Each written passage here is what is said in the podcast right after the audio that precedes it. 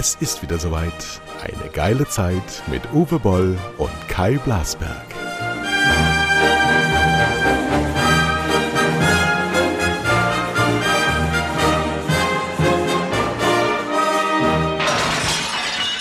Hallihallo, da sind wir wieder. Der Kai und der Uwe Hallöchen. in unserem äh, Bi-Weekly, biwöchentlichen, zweimal wöchentlichen Podcast. Ist das eine Sauerei? Was Bi? Eigentlich Ja, bin ich genau. nicht. Ja, ja, Ich aber bin man sagt ja bi-weekly in Amerika. ne? Ist das eigentlich noch trendy, wenn man eine, eine, eine normale Hete ist oder gibt es das gar nicht mehr? Ich weiß es auch nicht mehr. Ich, habe gerade eben es. gelesen, die Grünen und die FDP wollen das Geschlecht auflösen. Gesetzlich. Inwiefern? Ja, ja, leider, leider hinter der Paywall. War in der FAZ gerade zu lesen. Sie wollen, Sie wollen, ich habe nur den, den Anfangstext, ähm, Sie wollen halt die Geschlechtsneutralisierung per Gesetz, also dass die Amtssprache eben überhaupt nicht mehr Mann und Frau kennt. Da bin ich auch mal gespannt. Die Ja, wie willst du das dann Neutralisierung. ausdrücken? Was sagst du denn dann? Jetzt dann letztlich die Neutralisierung unseres Daseins. Also im Personalausweis steht dann Jemand. Manuela Schmidt, aber es steht nicht mehr, ob die Mann oder Frau ist mit drin. Ne, früher, früher hieß es ja dann geborene Müller und heute heißt es geborene Frau. Genau, und was, was dann draus geworden ist, Sache. ist dann deine Sache. Ja, das so kannst du dann auch wöchentlich verändern. Ich bin mir nicht sicher, ob das wirklich den Kern der Probleme unseres Landes trifft. Nein, ich auch nicht. Ich äh, habe aber mal so, ähm, klar, wir haben beide gestern Hart aber fair gesehen und wir haben Ja, aber weil du mich verleitest, ja. ich Ja, na, das genau. noch und nie dann hast du geschaut. da mal reingeguckt und Anne Bill und so. Ich fand aber erstmal interessant, diese ganzen Proteste auf deutschen Straßen von irgendwelchen Palästinensern oder Arabern, die gegen äh, die brutalen Israelis demonstrieren und dabei äh, schön die Polizei belästigen und die Sau abgeben. Äh, auch da kommt, es ist ja immer seit, also seit ich denken kann, gibt es diesen Konflikt. ja. So. Und es ist ja auch verständlich, dass die Palästinenser ihren eigenen Staat wollen. Alles verständlich. Ist ihnen ja auch 100%. vielfach zugesagt worden von der internationalen Genau. Und die Gemeinschaft. sind auch die haben ja auch Land. Ganz, Genau. ganz oft. Es ist, also, das muss man auch mal sagen, es ist im Namen Israels gegenüber den Palästinensern großes Unrecht geschehen und zwar jahrzehntelang. Die, die Palästinenser haben gar nichts bekommen von dem, was ihnen immer zugesagt wurde. Das muss So. man auch, Ja, auch nee, nee, das, ich Wahrheit gebe denen da auch. Credit, ja, wo man natürlich dann aber sozusagen in der Verhandlungsposition, und du siehst es ja jetzt auch bei den ganzen, äh, gestern wurde ja auch veröffentlicht, diese ganzen Drohungen gegen den äh, Rat der äh, äh, Juden in Deutschland und so weiter. Und ähm, es ist ja eigentlich, wenn man es immer ganz simpel sagt, man fängt doch nicht als 70 Kilo Hämpfling wusste ich, ja, nee, ein, eine, in einer Kneipe eine Schlägerei mit Mike Tyson an. Ja, das macht man einfach nicht. So, also jedenfalls, wenn man noch alle beisammen hat. So, und das ist doch das, was die Palästinenser seit 30 Jahren immer und immer wieder machen. Diese Verzweiflungsaktion. So, und dann kriegen sie natürlich immer einen höheren Schaden zurück mit mehr Toten, mehr Zerstörung, als sie in Israel ausrichten. Da darf ich kurz aber dazwischen gehen. Da verwechselst du Ursache und Wirkung. Das sind nicht die Palästinenser, sondern das sind die Militär, der sogenannte militärische Arm der Hamas, Genau, gestützt ja. von den Ja, Arabern und den Iranern. Die, Ja, die genau, aber die sind trotzdem kommen, agieren die Israel ja aus dem Gazastreifen heraus und so weiter. Ne, Die schießen Genau. ja keine Raketen aus dem Iran Ja, ab, sondern die aber- sind da vor Ort. So. um in dem Bild zu bleiben mit Mike Tyson, da sind die Palästinenser oder das palästinensische Volk oder die Menschen, die in Gaza leben, sind die, die in der Kneipe sitzen und im Knopf im Ohr haben und die Hamas aus dem Nebenraum ihnen sagt, wie stark sie sind und wie großartig sie sind und dass sie auf jeden Fall diesen Mike Tyson umhauen. Das ist das Problem. Genau, aber sie, also aus Erfahrung wird man ja klug normalerweise. Ja, also äh, no- normalerweise lernt man ja aus Dingen, die schon ewig äh, immer wieder passiert sind. So, jetzt haben wir wieder so eine riesige Offensive, eine, einen riesigen äh, Kampf, äh, der komischerweise nach vier Jahren Trump, wo ja äh, Jared Kushner seine Spezialgeheimwaffe einen riesen äh, Friedensplan für den Nahen Osten eins zu eins umgesetzt hat. Der hat dann vier Monate gehalten nach der neuen, nach der Neuwahl. Das hätten wir beide besser gemacht. ja, richtig. Aber man muss äh, wirklich die Leute versuchen, an den Tisch zu bringen und man muss Dinge äh, für immer klären. Aber da kommt jetzt wieder der, der Punkt. Und das siehst du ja auch bei den, bei den Demonstrationen. Es ist einfach ein rassistischer Krieg. Es ist ein Religionskrieg. Es geht nicht nur um Territorium. Äh, das ist, die hassen die Juden, die wollen die Juden vernichten. Und ich habe in den letzten Tagen auch mal äh, Literatur mir angeguckt. Es war ja auch so, dass unglaublich viele Pogrome gegen Juden und so weiter auch aus dem Mittleren Osten über Hitler, also während der Hitlerzeit durchgezogen worden sind, wo dann äh, äh Moslems waren die Partner von Hitler im Verfolgen und Töten und Foltern und Christen so weiter. aber auch ganz stark. Und, ja, ja, richtig. Aber ja, natürlich, aber äh, trotzdem äh, wurde da, wurden da viele Verbrechen auch im Zweiten Weltkrieg begangen, die dann einfach übersehen worden sind, weil ja äh, viel größere Verbrechen noch passiert sind äh, während des Zweiten Weltkriegs.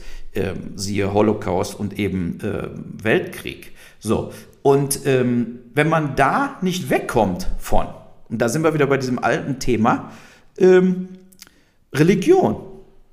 Ne, eigentlich muss man wirklich von der Religion wegkommen. Man muss einfach durch äh, Aufklärung und Schulbildung und so weiter von Religion komplett wegkommen, weil es eben Blödsinn ist. Es sind alte Fairy Tales, wo die Leute dann dranhängen wie die Bekloppten, anstatt sich einfach mal vor Augen zu führen.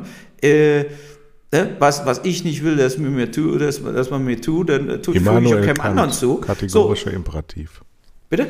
Kategorischer Imperativ von ja. Immanuel Kant. Genau. Ja. So. Und das, das ist die Sache, die, und deshalb ist, ich bin zum Beispiel der Meinung, weißt du, wenn immer gesagt wird, der Islam gehört zu Deutschland und, und so weiter. Ne, ich denke, Türken gehören zu Deutschland und Araber gehören zu Deutschland, aber nicht unbedingt der Islam. Aber ich bin auch nicht der Meinung, dass irgendeine radikale Religion oder eine radikale Auslegung einer Religion. Wie viele Verbrechen haben die Christen begangen, die Katholiken und so weiter. So, und ich bin einfach der Meinung, jede radikale Auslegung von der Religion ist, gehört quasi verboten. Was, was passieren muss, ist, du kannst im, im äh, äh, Koran, du kannst in der Bibel, du findest überall extrem positive, gute, menschenfreundliche Moralvorstellungen äh, drin. Aber du findest eben auch äh, menschenverachtende äh, Alleinstellungsmerkmale, Alleinstellungsmerkmale, äh, Fanatismus, Einstellungsfanatismus in diesen ganzen Büchern und äh, die werden dann proklamiert und die gewinnen ja anscheinend meistens, also zumindest wenn es jetzt um Islam geht, gewinnen ja oftmals die nicht friedenstiftenden Teile des Korans. Ja, dieses Ungläubige muss man vernichten und, und, und, und, und. So, und da ist wirklich eine Frage, da sind eben auch äh, äh die Vorbeter und Priester da und Imane und so weiter gefordert, mit diesen ganzen Hasskampagnen aufzuhören. Sonst müssen eben die Moscheen geschlossen werden. Ne, das ist also, man kann, wenn, wenn persönliche Freiheit und persönliches Leben bedroht werden, dann muss man eben auch äh, sagen, äh, zuerst kommt hier mal der Rechtsstaat. Äh, und zwar Meinungsfreiheit, äh, äh, Pressefreiheit, persönliches Leben muss beschützt werden. Das kommt schon mal zuerst. Und wenn das gefährdet wird, auch durch Worte, dann muss eben äh, der, der Stecker gezogen werden. Und das finde ich, das wird nicht ordentlich gemacht. Jetzt wird wieder alle sagen wieder, oh, wir werden mit brutalster Härte den Rechtsstaat durchsetzen oder so. Da will ich mal sehen. Ich will jetzt wirklich mal sehen nach diesen ganzen Ausschreitungen und äh, Demonstrationen der letzten Tage, wie viele von diesen Demonstranten äh, werden denn wirklich am Schluss einen Strafprozess bekommen. Das wird mal, sollte man von jetzt an in, in einem Jahr, äh, können wir da wieder einen Podcast drüber machen. Aber äh, das funktioniert nicht. Du kannst sowas nicht durchgehen lassen. Du hast ja richtigerweise gesagt, seitdem wir auf der Welt sind, ist dieser Konflikt äh, virulent und seitdem ist er eigentlich auch keinen Millimeter weitergekommen. Eigentlich ist es so schlecht wie noch nie. Die Frage, ja. die man ja auch stellen kann, ist ja, ähm, warum haben die in diesem abgeschotteten Gebiet so derart viele Waffen? Wie kommen die an diese Waffen ran? Äh, was hat äh, die EU in den letzten 50 Jahren eigentlich an Friedenspolitik unterstützt? Außer wir, wir zahlen immer für alles nur Geld. Wir geben immer Geld, Geld, Geld, Geld, Geld und die kaufen sich dann Waffen beim Iran. also äh, ich weiß nicht, warum, warum wir da nicht anders vorgehen, warum wir nicht darauf bestehen, dass wir uns in Wien, in Genf permanente ähm, Diskussionsrunden diplomatischer Natur liefern, bis das Thema geregelt ist und dass die endlich aufhören, die Israelis mit Waffen zu beschießen. Die Israelis haben viel, also die israelische Regierung, ich trenne das auch vom Judentum, das kann man nämlich, weil das ist ja, es sind ja keine jüdischen Raketen, sondern das ist Militäreinsatz, ja. Und die sind nun mal halt viel, viel stärker und gerade kippt wieder dieses Geschehen dass sich Israel durch überharte Maßnahmen ins Unrecht setzt, die israelische Regierung. Und das könnten sie eigentlich vermeiden, indem sie sich permanent mit denen treffen. Aber wenn du natürlich so einen Zuhälter wie den Netanyahu seit 50 Jahren an der Regierung hast, dann kriegst du da auch keine Bewegung rein. Und die Wahrheit ist auch, dass sie wahrscheinlich jetzt bald zum fünften Mal in zwei Jahren wählen. Das ist immer lustig, der bleibt trotzdem immer in der Regierung. Für eine Demokratie ist das auch peinlich. Ja, aber das ist so wie in Italien mittlerweile in Israel. Ne? Das, es wird gewählt, aber irgendwie ein Dreivierteljahr später sind dann wieder ganz andere Leute, weil die immer die Mehrheiten verlieren, die Koalitionen brechen auseinander, weil die auch immer Koalitionen machen mit Leuten, mit denen sie sich überhaupt verstehen. Also äh, das Gegenteil von Deutschland, wo alle Parteien genau dasselbe verkörpern und am Schluss können alle miteinander koalieren. Äh, so, äh, aber da, ich sehe es da ähnlich so wie du. Man, man muss versuchen, natürlich Waffenlieferungen und so weiter viel strenger zu kontrollieren. Aber diese Woche, ist, ich hatte ja, Aber nee, aber die Frage ist ja, wenn diese unterirdischen Tunnel jetzt bombardiert werden, die werden ja irgendwann angelegt und die gehen ja nicht ähm, von Jordanien aus in den Gazastreifen, sondern von Israel aus. Und Israel ist bekannt für die, für die besten Militäreinsätze, für die besten Geheimdienste, für den härtesten Durchgriff. Und ich wage zu vermuten, dass die das alles wissen und lassen bis es dann soweit ist, weil natürlich äh, der Netanyahu, der hat, der partizipiert ja jetzt auch wieder ganz stark davon, dass es diese kriegerische Auseinandersetzung gibt. Diese eine radikale Partei, die eigentlich mit dem gegen Netanyahu-Front eigentlich war, ist jetzt umgekippt und geht wieder ins Netanyahu-Lager zurück. Der hat halt diese eine Karte, ich bin der starke Mann, Law and Order. Ähm, und ehrlich, die, die, die arme Zivilbevölkerung, also auch wirtschaftlich arme Zivilbevölkerung im Gazastreifen, die seit 50 Jahren hungert, die nichts hat, wo nichts zustande kommt, obwohl sie permanent unterstützt werden von, von der westlichen Welt. Ähm, weil eben dort nur Korruption und Zuhälterei herrscht. Ähm, das ist so viel Unrecht, wo wir immer daneben stehen und sagen, ja, was soll man denn machen? Ja, das ist wir setzen uns nicht wirklich ein und unterhalten uns bei Hart aber fair über die Impf-App die natürlich wieder mal nicht da ist. Schöne Brücke jetzt, schöne ja, Brücke das zum, ist schöne, schöne zum Brücke. Thema. Ich glaube trotzdem nicht, dass Netanyahu jetzt, äh, wer weiß, wie froh ist, dass tausend von Raketen Nein, überhaupt nicht. Nee, das muss auch klar sein. Das unterstelle ich ihm nicht. Ne? Nein, das dass er so eine Mensch. Situation dann, dass es ihn politisch vielleicht stärkt, ist klar. Aber es ist nicht so, dass er das herbeisehnt. Äh, so, also äh, wie er auch richtig gesagt hat, äh, äh, du wirst jetzt keine Situation finden, wo drei Jahre keine Kämpfe waren und dann hat Israel auf einmal äh, irgendwelche Palästinenser oder Hamas bombardiert. Das, äh, äh, die reagieren immer nur auf Angriffe. Also meistens wurde von der anderen Seite aus Terrorattacke, sonst irgendwas und dann kommt eben eine Antwort. So, jetzt aber mal zu unserem Lieblingsthema, die Impfkampagne. Also genau, da war ja gestern diese Impf-App, also wir werden ja alle mit unserem Impfpass dann tatsächlich wieder zurück zum Arzt müssen, der dann da sitzt äh, und nichts anderes zu tun hat, monatelang, über eine Sekretärin dann wahrscheinlich, irgendwelche Impfdinger zu scannen oder irgendwo online in so ein Impf-App-Ding einzutragen. Ja. Und äh, wieder mal die Begründung war ja, Spahn sagte, wegen Datenschutz ist es alles natürlich Quatsch. Hat ja sogar der Lauterbach gestern gesagt, das ist totaler Quatsch. Aber genau wie wir letzte Woche gesagt haben im letzten Podcast, wir verschlafen wieder alles. Ne, wir werden jetzt wieder keine Luftfilter einbauen, sodass im Herbst Luftfilter in den Schulen sind. Wir werden äh, äh, nicht genug Impfstoffe herstellen, auch für die dritte Welt. Wir werden aus, aus Geldgründen wieder sparen. Und jetzt auch mit dem Impf-App, das wird eine gequirlte Scheiße, ja, sodass man, wenn man dann irgendwie nach Kanada fliegt, und steht da mit seinem blöden Impfpass, werden Sie sagen, das zählt nicht. Den können Sie ja gefälscht haben. Warum sind Sie nicht im europäischen Impf-App? Ne? So wird es ja kommen. Und äh, wir sehen es ja schon. Also ich habe da wieder äh, ein ganz schlechtes Gefühl gestern gekriegt, als ich dieser Diskussion da zugehört habe. Ja, das Problem ist ja, wir haben ähm, doppelt geimpft 11 Prozent, 12 Prozent. Ähm, wir haben 36 Prozent Erstimpfung, was relativ ist. Wir haben ganz viele unterschiedliche Voraussetzungen, die alle irgendwie ähm, unter eine Regelung fallen müssen, was nicht funktioniert. Also regeln sie es wie immer in Deutschland en Detail, was natürlich dann noch viel mehr Ungerechtigkeit erzeugt. Und was mich, was mich halt so, ähm, ja, ich will nicht sagen wahnsinnig macht, das ist es gar nicht mehr, sondern so, so, so verzweifelt, auch nicht, sondern kopfschüttelnd oder so ein bisschen leer eigentlich. Dieses, diese Abwesenheit von Management, die sehen gar nichts voraus. Ja, ich meine, dass das mit dem Impfen und dieser elektronischen Erfassung, und das haben wir ja auch in, in anderen äh, Ländern drumherum, haben wir das ja auch schon.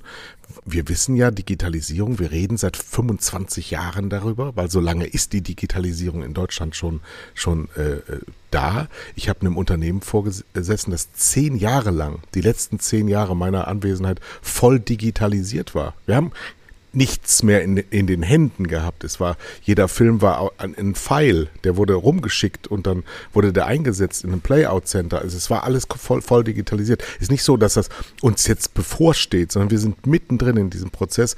Nur der Staat kann es nicht. Die, die Menschen, die für den Staat arbeiten, können das nicht. Die Politiker, die dort arbeiten, wie Jens Spahn, der halt noch nie in seinem Leben gearbeitet hat, der weiß, der, der lässt sich immer von irgendwelchen Klakören vorstellen, was gerade wieder Projekte sind. Aber die Wahrheit ist, wenn ich heute diese, diese dusselige Frau von der CSU, diese Dorothee Bär mit den Flugtaxis, diese dunkelhaarige, mhm. die, die dann schwadronierte, wir müssen vom Papier wegkommen. Ja, und du dir dann denkst, ja, aber das Infrastrukturministerium ist ja von der CSU seit 25 Jahren besetzt. Ihr redet über Dinge, die ihr nicht getan habt, die ihr nicht getan habt.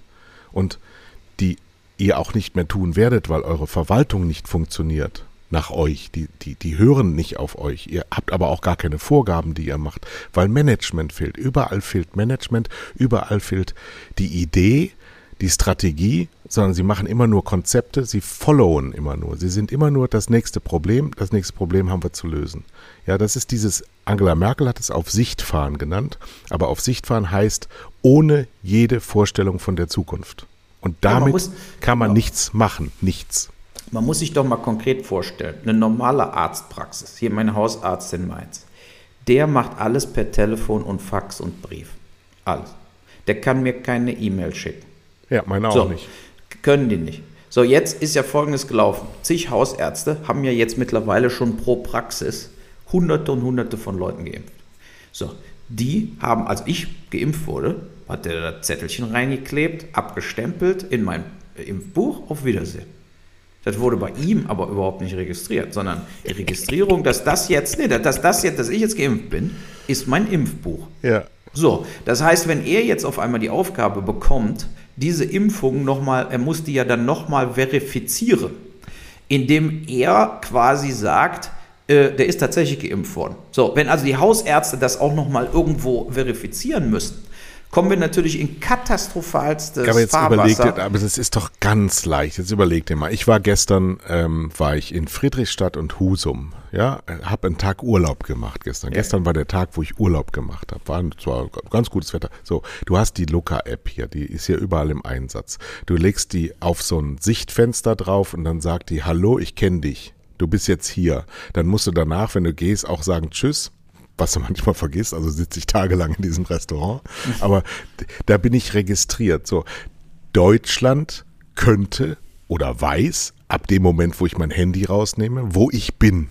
Das wissen die ja sowieso. So, ja. jetzt weiß auch das Restaurant, dass ich da war. Und das Restaurant kann durch Verknüpfung auch sagen, was für ein Eis ich gegessen habe und wie viel. So, warum soll der Arzt denn nicht so eine App nehmen und deinen Schein abscannen? So, und dann ist das da drin, kann ja auch in deinem Handy sein und in seinem Handy. Du bist, das ist dein Stammarzt, der hat eine Datei über dich, ob der die in Papier hat oder auf der App. Ne, aber das Problem ist, die Leute werden nicht geschult. Wir sind, das Problem der Digitalisierung ist ja nicht, ähm, dass die Technik nicht funktioniert, sondern die Menschen, die die Technik bedienen können, können gar nichts. Das ist das Problem.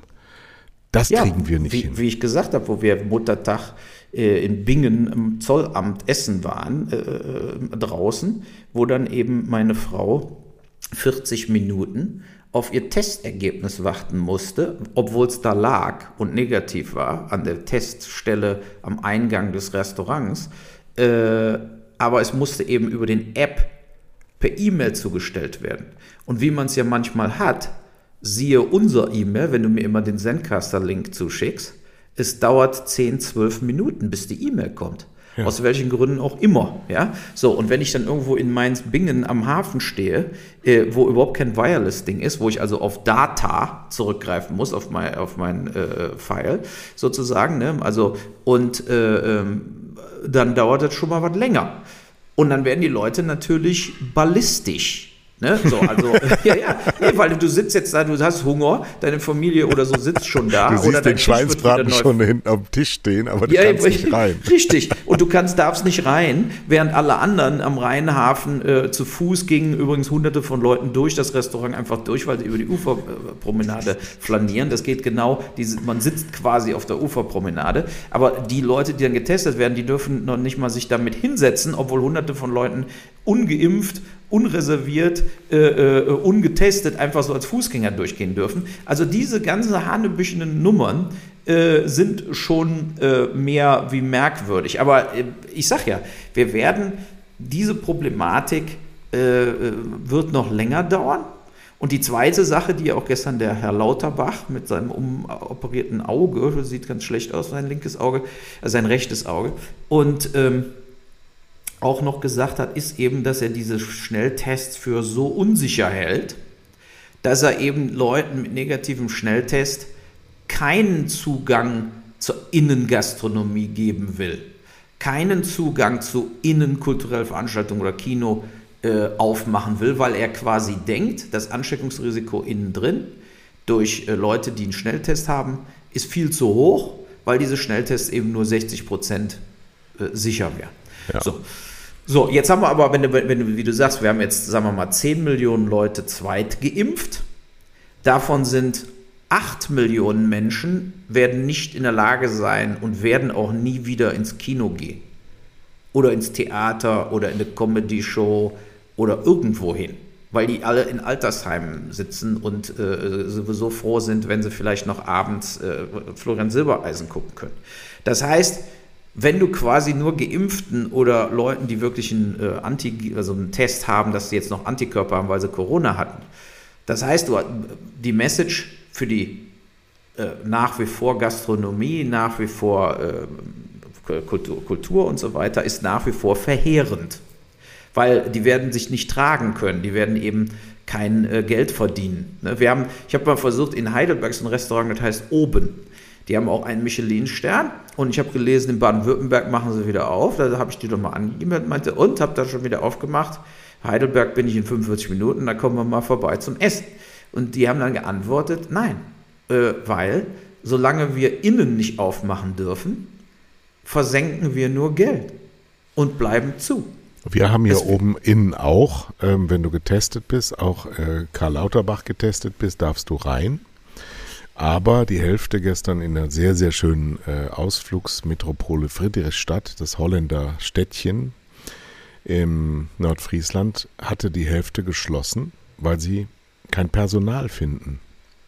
Ja, das weil ist die ja auch eine Gastronomie hat, hat natürlich keine äh, Arbeit gehabt. Und das hat ja die Frau gestern bei Plasberg auch gesagt, ähm, wir können nicht einfach aufmachen, weil wir die Zulieferer nicht so einfach ohne weiteres bestellen können, aber wir wissen auch nicht, wer die Teller bringt, weil die Leute sowieso, sie hatte es ja gesagt, 25.000 Euro verdient in der Gastronomie im Jahr ein Mensch, der dort angestellt ist. Wenn der auf Kurzarbeit gestellt wird, ist der unter 20.000. Davon kann man normalerweise nicht leben. Und die leben ja ganz stark ähm, noch von Trinkgeldern die sie gar nicht vereinnahmen können. Und deswegen sind viele abgewandert hier oben sehr viel in diese Testzentren. Also wo, wo Arbeit, wo Betreuung gebraucht wird, wo äh, leicht zu lernende Arbeit, schnell zu lernende Arbeit gebraucht wird. Ich habe ja auch einen Kontakt im Gesundheitsamt, ähm, die halt unglaublich viele Leute eingestellt haben, äh, die dazugekommen sind jetzt und die werden dem Arbeitsmarkt entnommen.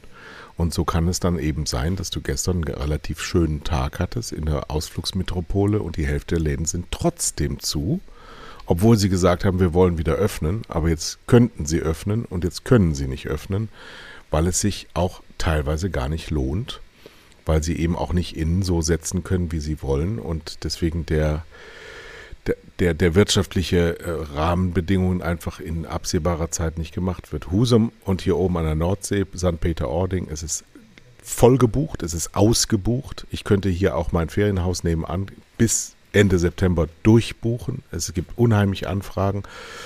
Aber es trotzdem musst du darauf achten, dass die sich alle zwei, drei Tage testen. Also es gibt ein paar Auflagen, wo du auch sagst, ne, mach ich nicht. Ich kann ja nicht schnell bei den Leuten klingeln und sagen, sind sie getestet. Das ist ja, ist ja Privatsphäre hier. Also es ist, ähm, glaube ich, die Stimmung im Moment war so, so lange so schlecht. Jetzt wird es durch die Medien so, so dargestellt, als wäre es jetzt überwunden. Und es ist nicht überwunden, liebe Leute. Es ist nicht überwunden. Ich bin jetzt Cassandra. Ich bin nicht besonders sorgenvoll. Ich sage, gib den Leuten ihre Freiheiten zurück. Die gehen da schon richtig mit um. Aber ich glaube auch nicht, dass wir da durch sind. Noch ist das nicht so. Und solange wir Karl Lauterbach haben, wird es auch verbal nie aufhören, ja, weil er immer noch eine Variante irgendwo in Pusemuckel findet. Jetzt, die, weißt du, heute, wo habe ich das gelesen? In der Husumer Nachrichten, hier die hiesige Zeitung, hat dann geschrieben, dass in Pinneberg, der mhm. südlichste Landkreis von Schleswig-Holstein, die erste Indien-Variante 1.167201 ähm, nachgewiesen wurde. So, und dieses permanente Befeuern ohne Kontext. Ja, das mhm. haben die Medien ja jetzt auch 15 Monate lang gemacht. Dieses Dauerthema, diese Dauerberieselung, dieses immer das Angstzentrum bedienen, das ist problematisch. Das war ja gestern auch wieder so in, in dieser Sendung, ja, wo, wo ständig versucht wird, irgendwie nachzuweisen, dass wieder irgendjemand irgendwas falsch gemacht wird. Ja, ja und guck mal, wie sie dann die, die spanische Korrespondentin der ARD verunglimpft haben. So anders kann sie es ja nicht nennen. Die hat gesagt, in Madrid wurden im Prinzip seit September letzten Jahres sind alle Schulen voll auf in Spanien. Ne? Hat sie zum Beispiel gesagt. Die Schüler hatten immer Schule. Es wurden immer eigentlich viel mehr Freiheiten, äh, äh, also immer mehr Freiheiten im Endeffekt in Spanien ermöglicht, trotz einer katastrophalen ersten Welle, so wie in Italien. Haben die nach dem Sommer eben nicht äh, alles, was Spaß macht, so wie in Deutschland ab 1.11., haben die nicht alles, was Spaß macht und alles, was wichtig ist, nämlich Schüler, äh, weggesperrt. So, das ist dann nicht erfolgt. Und die Zahlen in Spanien parallel gehen auch weiter munter runter. Die impfen noch langsamer wie wir, also oder parallel so wie wir. Ne? Und, äh, so, und, und daher ist da, sagte sie, es ist schon komisch, aber anscheinend sind zum Beispiel Gastronomie ist eben nicht unbedingt äh, die totale, äh, äh ja, die totale äh, Viren, der, der Virenspreader sozusagen. Ja, so. Und was hat dann der Lauterbach gesagt? Das stimmt nicht. das stimmt nicht, das ist alles Quatsch. Ja, weil es nicht ins Konzept passt. Aber du und, hast auch äh, gestern auch wieder Anne gesehen. Will vorher gesehen und äh, nee. äh, also am Tag vorher und der Hamburger Bürgermeister, der hat ja schön Hamburg runtergebracht auf eine 60er Inzidenz, hat das alles auf diese Bundesbremse äh, äh, ne? weil wir jetzt eine bundeseinheitliche Regelung haben und so weiter. So ein Unsinn. So ein Unsinn. Alles, der, der, der einzige Unterschied war quasi, äh, weil die Schulen waren ja schon zu und so weiter und so fort, der einzige Unterschied war diese Ausgangssperre. Ne? Und die Zahlen gingen ja einen Tag später, nachdem die Ausgangssperre kam, die Zahlen waren ja schon im Runtergehen und gingen kontinuierlich weiter runter. Und es ist nämlich in Wirklichkeit genauso wie letztes Jahr, wo alle gesagt haben, der Drosten und so weiter im Januar, nein, diesmal wird uns nichts retten, das schöne Wetter wird uns nicht retten. Und der Lauterbach hat es gesagt. Aber in Wirklichkeit ist genau der Punkt. Es sind die Impfungen und die Wetter und dass das Wetter jetzt wärmer wird. Das ist der einzige Grund. Die beiden du, Sachen du, haben gewirkt. Nur die anderen Länder haben die Schüler nicht in die Depression Depression geführt. Nicht Gest, in, in Diabetes geführt, in, äh, äh, in Videogames äh, statt Schule äh, geführt. Das ist der Unterschied. Deshalb sind die in Spanien wahrscheinlich auch noch ein bisschen besser drauf. Naja, da war ja auch, äh, hat die Korrespondentin ja auch erzählt, dass es diesen scheinbaren Konflikt in Deutschland zwischen Jung und Alt, zwischen gerecht und ungerecht in Spanien gar nicht gibt, weil es da eine größere Solidarität innerhalb der Generationen gäbe. Und ich habe mir gedacht, das ist ein typisch deutscher konstruierter ähm, Konflikt, den ich in meinem privaten, persönlichen Leben überhaupt nicht nachvollziehen kann, der mir aber äh, semi-plausibel dargelegt wird im Fernsehen, in den Medien, in Diskussionsrunden. Ständig wird über, über Themen gelabert, die problembehaftet sein könnten. Und da sind wir, glaube ich, Weltmeister drin. Also, dass Leute, dass es natürlich Leute geben könnte, die so eine Meinung vertreten, ist ja unstrittig bei 83 Millionen. Aber warum die an die Lampen gezogen werden und beleuchtet werden von allen Seiten, was könnte denn da dran sein, ist ja auch gemein, dass die jungen Leute jetzt ein Jahr auf Fete verzichten und die Alten dürfen nach Mallorca fliegen. Diese Konflikte, die da so scheinbar in den Raum gestellt werden, das kann ich alles nicht mehr lange ertragen. Das ist, das, das behindert uns als Volk auch so wahnsinnig, mal wirklich äh, diese Management und wir gehen jetzt voran Mentalität, die fehlt total. Das haben die anderen Länder, die Engländer haben das ähm, die, die unterordnen sich dann auch, die sagen dann auch, ich will nur, nur raus aus der Scheiße hier. Und wir sind so dieses Duckmäuservolk, das dann sagt, das ist noch ein Problem, ist noch ein Problem. Ach, das wird doch alles gar nichts. Nee, nee, nee, hör mir auf, du, das ist alles eine Riesensauerei. Die machen doch eh alle, was sie wollen. So. Und das behindert uns irgendwie selber. Und ich finde, dass die Medien eine andere Aufgabe haben. Wir zum Beispiel sind ja auch Medien. Wir könnten jetzt mal erzählen, Leute, Leute, Verhaltet euch vernünftig, freut euch auf eure Freiheit, nutzt eure Freiheit und Freiheit hat immer auf der anderen Seite den Begriff Verantwortung. Ja, guckt darauf, dass ihr niemanden benachteiligt, aber bitte, bitte hört auf, darauf zu gucken, ob irgendjemand einen Vorteil hat. Der hat den dann, das ist übrigens typisch für unser Gesellschaftssystem. Andere haben mehr Vorteile als die meisten anderen, aber wir können nicht immer darauf achten, weil du hast, wenn du einen Nachteil dadurch hast, dass ein anderer einen Vorteil hat, dann tu was dafür, dass du diesen Vorteil auch hast. Und wart nicht auf irgend auf Jens Spahn. Der wird dir das nicht machen. Der kann das nicht. Mhm. Wir starren zu sehr. Ja. Und deswegen ist auch, weil systemische Problematik gibt es auch beim Deutschen Fußballbund. Der Herr ja, Keller ist zurück. Was ist denn eigentlich unsere EU? Hast du das gelesen? EU, wer ist denn unser EU-Kader? Wann wird der denn? Äh, Morgen. Morgen kommt er. Der Yogi, also der Ter Stegen, der beste Torwart Deutschlands, nach Olle, nach Neuer, ist äh, verletzt. Der wird nicht kommen.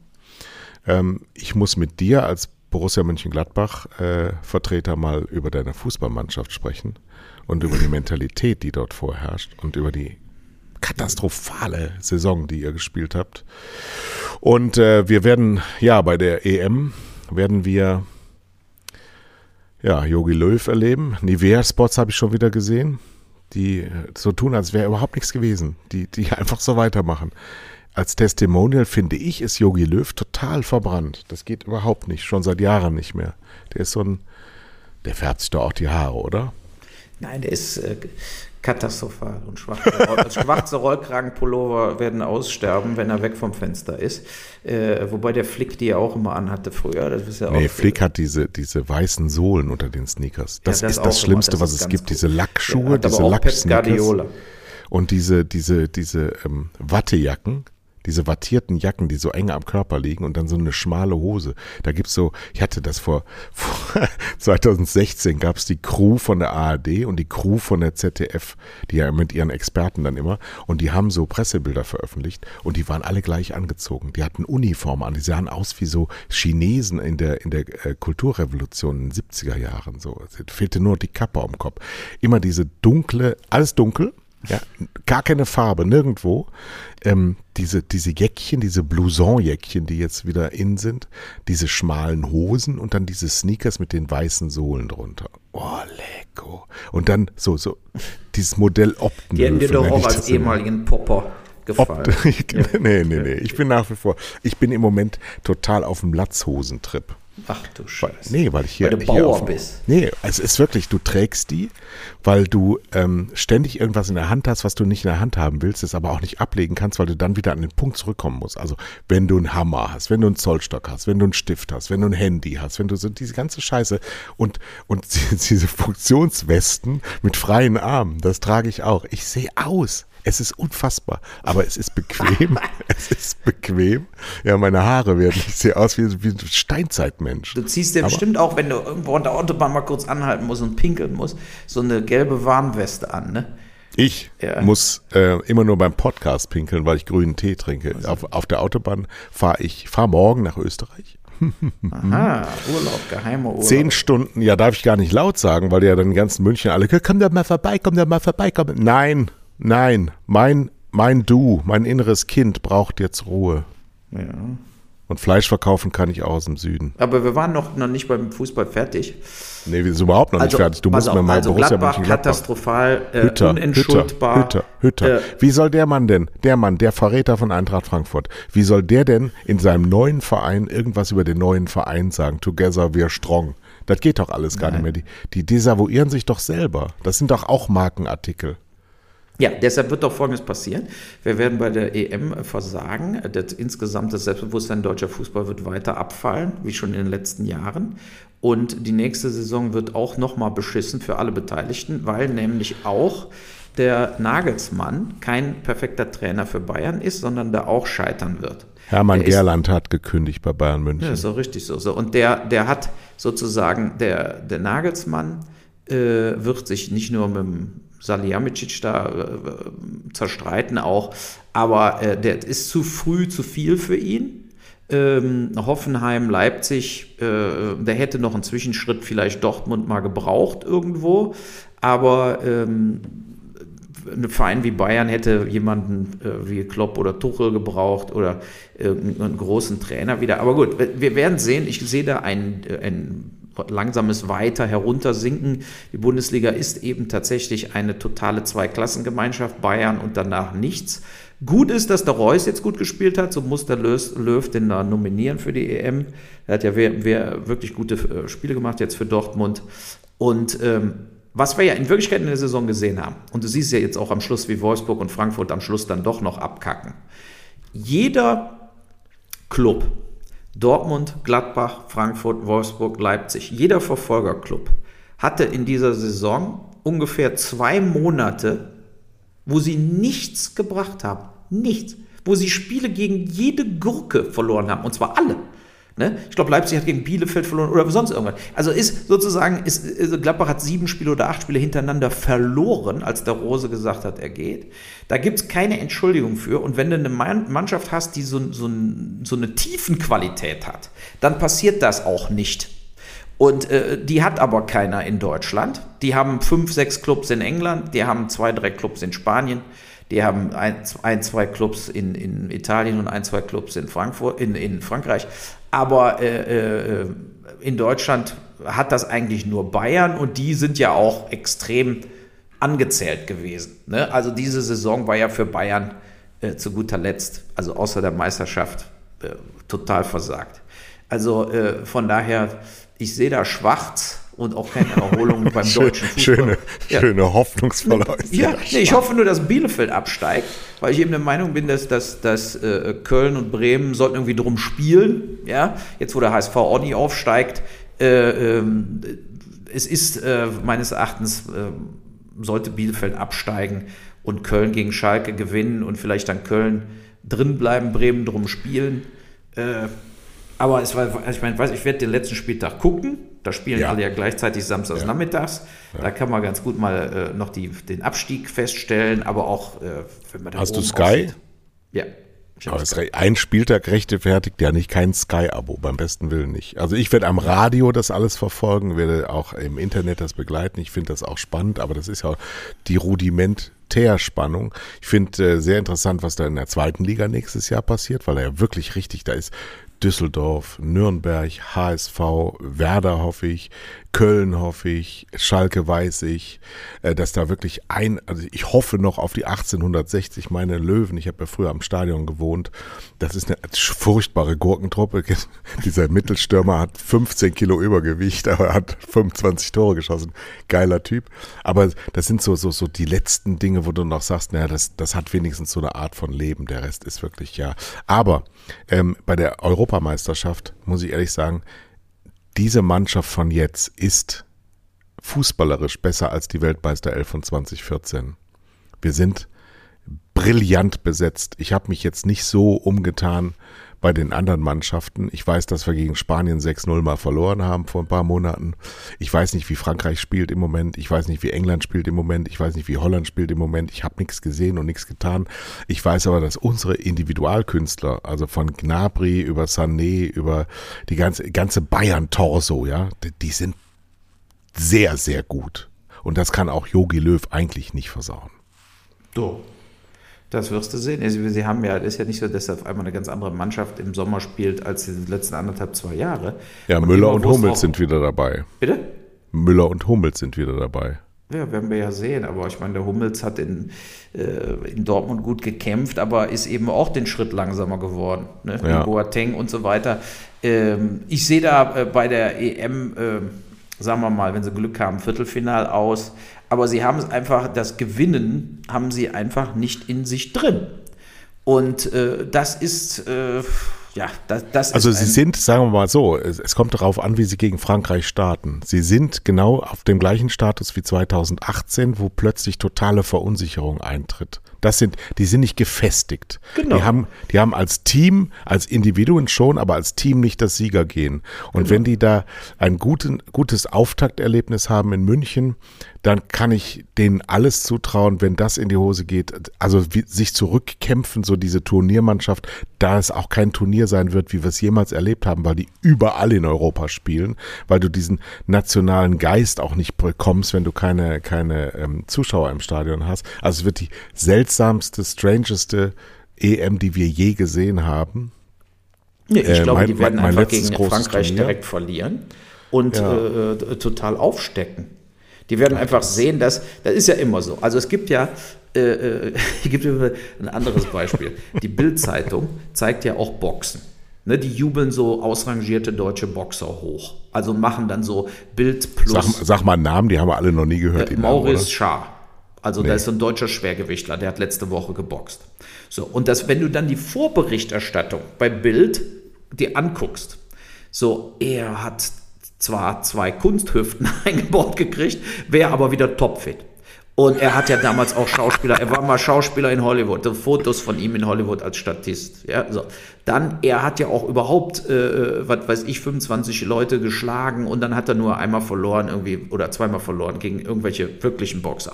So, dann wird das hochgehalten. Dann schau dir das auf Bild Plus an. Bild Plus habe ich nicht, also dafür gebe ich kein Geld aus. So, dann gucke ich einfach auf YouTube. Ne? Also am nächsten Tag. So, ich als Boxfan. Dann siehst du den total, sagen wir mal, einigermaßen noch aussehenden Maurice Schaar, aber auch viel zu alt, hat natürlich international im Boxen überhaupt keine Chance mehr. Die Top 10 der, der Schwergewichte würden den in der ersten Runde K.O. schlagen. Aber dann boxt der gegen den ungeschlagenen Amerikaner Livensey oder wie der heißt. So, der total fett, also so ein fetter Ami, den ich noch nie, und ich verfolge Boxen weltweit seit 25 Jahren. Also ich kenne mich wirklich im Internet sein Boxen aus. Ich gucke alles. So. Und den Typ habe ich noch nie gesehen. Noch nicht mal als Fallobst irgendwo. Deshalb hat er auch 17 Kämpfe, 17 Siege gehabt, weil er vorher nur auf der Kirmes geboxt hat. Dann boxen die in quasi Zeitlupe und in der zweiten Runde schlägt der Schad den K.O., aber auch kein richtiger K.O. Es wird einfach abgebrochen. Es ist eine absolute Katastrophe vor zehn Zuschauern in so einem Hinterhof in Berlin, Neukölln irgendwo, wo du denkst, ey, wollt ihr mich denn verarschen? Und dann steht, also die meisten haben es ja nicht gesehen, dann liest du aber wieder die Bild in der Nachberichterstattung. Sensationeller K.O.-Sieg von Morris Schar. Ich bin jetzt ready for Dyson Fury oder, oder sowas. Ja, so, äh, Tyson Fury wäre auch ready vor dem und zwar äh, äh für, für, für 10 Sekunden. Ja, so, da, es ist einfach unglaublich. Aber genau da, was ich jetzt meine, ist folgendes: Der Maurice Schar denkt jetzt, er wäre ein guter Boxer und hat eine Chance, nochmal um die Weltmeisterschaft zu boxen und nicht aus dem Ring getragen zu werden. So, aber so ähnlich ist auch ein bisschen mit der, mit der Fußballnationalmannschaft. Ich glaube, dass immer wieder die Leute hochgeschrieben werden, immer wieder wird versucht zu vergessen. Guck mal, wo der Löw gesagt hat, nach der EM-Schluss, haben doch alle gesagt, ach schade. Die nee. haben auf einmal haben viele Leute gesagt, schade, aber er tritt zurück. Für jemanden, der vor drei Jahren hätte gefeuert werden müssen mit Schimpf und Schande nach der ja. EM, nach der Fußball-Weltmeisterschaft, hätte der Löw einen Arschtritt kriegen müssen, dass er nicht mehr weiß, wo vorne und hinten ist.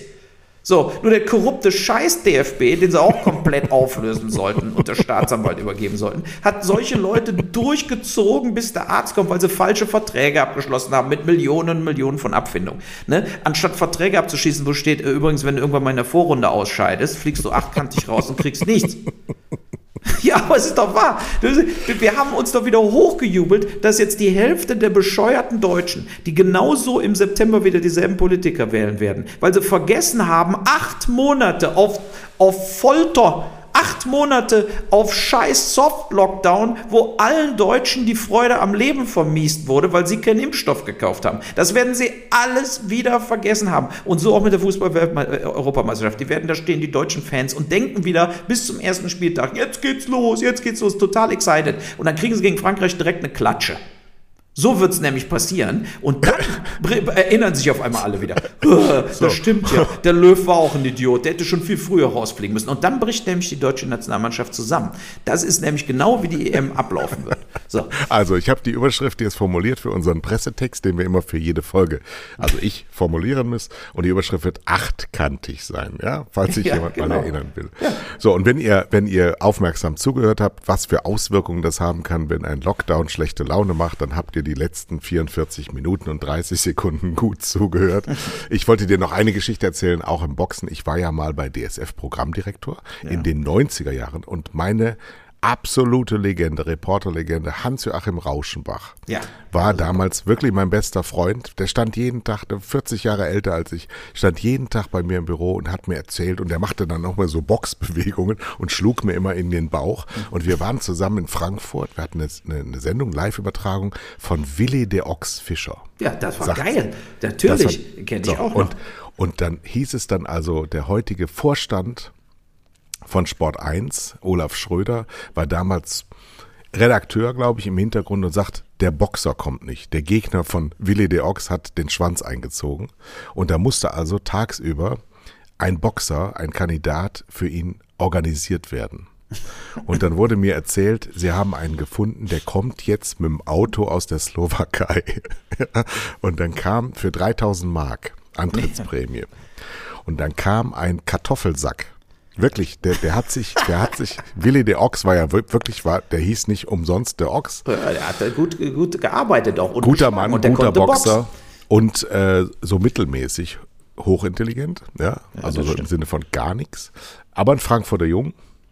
Und ich kann mich noch erinnern, als ich dann da in dieses Gebäude, wo dieser Boxkampf stattfand, war so eine Freitreppe, da saßen rechts und links die die, die, die Chargen von Willi der Ochs und ich hatte Todesangst. Und ohne Hans-Joachim Rauschenbach, der für alle natürlich eine Legende war, wäre ich da auch gar nicht lebend reingekommen. So, und dann sitze ich da am Ring und sehe dann zu, den von mir in Bar bezahlten Boxer aus der Slowakei und dachte, ach so, okay, aber was machen wir? Wir haben doch Werbung verkauft. Der haut den einmal und dann fällt er tot um. Und genau so war's. Weil man hat, man hatte Willi de Ochs nicht gesagt, dass er jetzt ein bisschen auf Werbung boxen soll, damit wir die zweite, dritte Runde wenigstens hinkriegen. Nee, der erste Schlag war K.O. Ja. K.O., der war weg. So, der hat 3000 Mark gekriegt und ist wieder in die Slowakei gefahren am gleichen Abend. Den hättest du ja auch in Frankfurt am Hauptbahnhof finden können, sozusagen. Ja, ne? Also, äh, da, ja, aber der, der Willi de Ochs Fischer, der hat, ah, wie hieß der andere Boxer nochmal? Der hat ein paar sehr, sehr gute deutsche Schwergewichtsduelle gemacht. Äh, innerdeutsche. Da war auch im DSF, hatte ja früher wirklich Boxen, habe ich auch geguckt. Interkontinental Cup haben wir erfunden. Genau. Und da waren auch stellenweise wirkliche Ringfights. Das ja. war aber auch noch eine Zeit, wo du auch mit, mit den beiden Grazianos, also Mac, äh, Rocky äh, Graziano, so, also, ne, da hattest du die noch, du hattest die ganzen DDR-Boxer, die natürlich eine super Olympia-Ausbildung hatten, von, äh, äh, von Bayer über Ottke und so weiter, die gerade auch angefangen hatten, Maske, Schulz etc., äh, in Deutschland zu boxen. Und du hattest also da kam tatsächlich Boxen auf. Und mit Kohl und Sauerland, den Stellen, hattest du natürlich auch eine super Entwicklung und international Leute, die mithalten konnten. Und das äh, äh, ist dann sozusagen leider äh, ins absolute Nirvana abgetaucht. Und jetzt ist deutsches Boxen so mausetot. Ähm, ja, wer weiß noch, Tiger Michalczewski, der hat ja bei uns in Leverkusen geboxt, wo ich geboxt habe. Ne? Der Michalczewski war da, äh, Spürgin, äh, äh dann hier der Peter Hussing, äh, die, ich meine, das die kenne ich alle die kenne ich alle persönlich. Ich ja, und das waren auch alle super Amateurboxer. Da war auch die Bundesliga noch äh, top besetzt. Ja, ja, wir hatten den, der Manfred Zelonka hat in Leverkusen ja. geboxt, der war Olympia Dritter, der ja. ist auch hinter Profi geworden. Das waren aber auch Leute, die konnten zumindest europaweit tatsächlich mithalten. Peter Hussing war geil. Ja, ja, Hussing, der war ja äh, absolute Ringikone. Ne? Und äh, dann hatten sie immer aus Holland den Arnold van der Leide geholt, der war auch Olympiateilnehmer. Der hat dann gegen den Hussing geboxt, weiß ich noch, in Leverkusen, äh, dann im Superschwergewicht, so als, Ab, als Abschluss des Abends von einem, von einem Bundesliga-Abend. Und äh, was die sich auf die Glocke gegeben haben, die hatten es aber drauf. So, und heute siehst du dann so Maurice Schare, der von der Bildzeitung hochgejubelt wird, der hätte gegen den Hussing die Fresse vollgekriegt. auch so Ox Fischer hätte äh, Maurice Schare äh, windelweich geprügelt. So, ja, der hatte nämlich, der, der Willi, der Ochsfischer, der hatte so ein komisches Auge, war auch, der war ja immer so ein bisschen am Schielen, hm. aber ja, der ist marschiert. Und der hatte doch als Manager den Ebitust. Natürlich, ne? Ebi, Ebi ja, war, war, Dauergast in meinen Sendungen damals. Ja, der, genau. war, der hatte die besten Brillen, die es je gab. Ist der eigentlich tot? Ja. Der hat irgendwann einen Herzinfarkt gekriegt oder was oder wie, oder ich weiß es gar nicht. Auf jeden Fall war er immer in Spanien, glaube ich, am Schluss. Er kann nur im Puff gestorben sein, das ja. geht gar nicht. So, jetzt haben wir mal eine schöne Männerrunde gehabt und ja. jetzt ist nämlich auch rum, weil ich ja. habe jetzt meinen Liter grünen Tee auch fertig. Mein Hahn jagt seinen Bruder wieder übers Gelände. Alles ist wie immer. Ich sag einen schönen. Morgen fahre ich, also wie gesagt, bin ich auf Landpartie mit meiner Hündin, ganz alleine, ohne Frau. Ich freue mich so. Das ist schön. So, aber wir, wir, wir, wir haben ja dann, ich habe ja jetzt mein Rodemobil, ja, ja habe ich mir wir gekauft, am Samstag, Studioqualität. Sonntag wieder. Machen wir dann aus Österreich dann und dann komme ich ja nächstes äh, Pfingstmontag zu dir. So dann wir, ne, sitzen wir nebeneinander. Das sind Ereignisse historischer Qualität. Ja, ich koche was Schönes von deinem Fleisch auch. Ich glaube, genau. ich mache mal geschnetzeltes oder sowas. Äh, aber wir gucken Böf mal. Stroganoff. Oder Stroganoff. Das ist beides super. Also, Gut. hau rein, gute Fahrt. Tschüss, Ciao. Tschö. Dum, dum, dum, dum.